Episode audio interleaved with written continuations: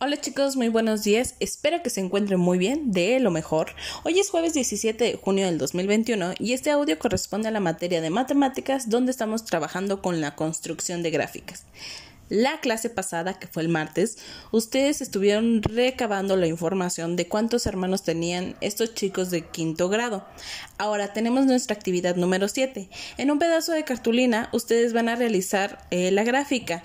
Recuerden que tienen que ser el formato o la forma de un, de un ángulo de 90 grados, que es aquella que tienen sus líneas rectas y van a colocar según los datos de la tabla anterior, donde viene eje horizontal y eje vertical. Recordando aquí dónde se colocan estos datos, ¿sale? Porque yo ahí ya se los menciono. En el eje vertical van a estar colocando el número de hermanos y en el eje horizontal la información. Cero hermanos, un hermano, dos hermanos, tres hermanos, ¿sale? Ah, después de ello, luego van a tener que responder a las preguntas que vienen en su cuadernillo de trabajo. Estas son, por ejemplo, cuántos intervalos se marcaron en el eje horizontal, cuántos, en cuántas barras eh, trazaste, qué altura tienen las barras del primer dato, eh, qué altura tiene la barra del segundo, la barra del tercero, la, la barra del cuarto. Para ello pueden utilizar su regla que ya tiene el braille o su regla normal, este, o contar cuántos espacios dejaron para, para estar marcándolo.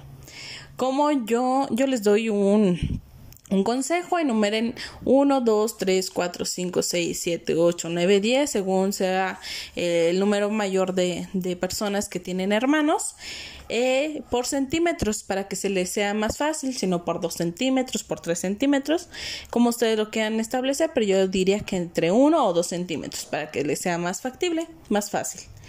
Eh, también en cuántas partes iguales se dividió el eje vertical, que sería la información que les acabo de mencionar, que representa el eje horizontal y que representa el eje vertical, que ya es la información que ustedes tienen en su tabla anterior.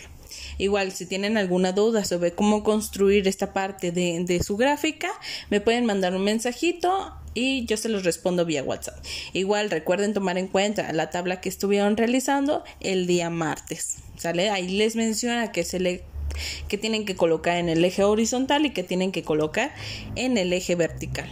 Diviértanse mucho, cualquier duda, estoy a sus órdenes.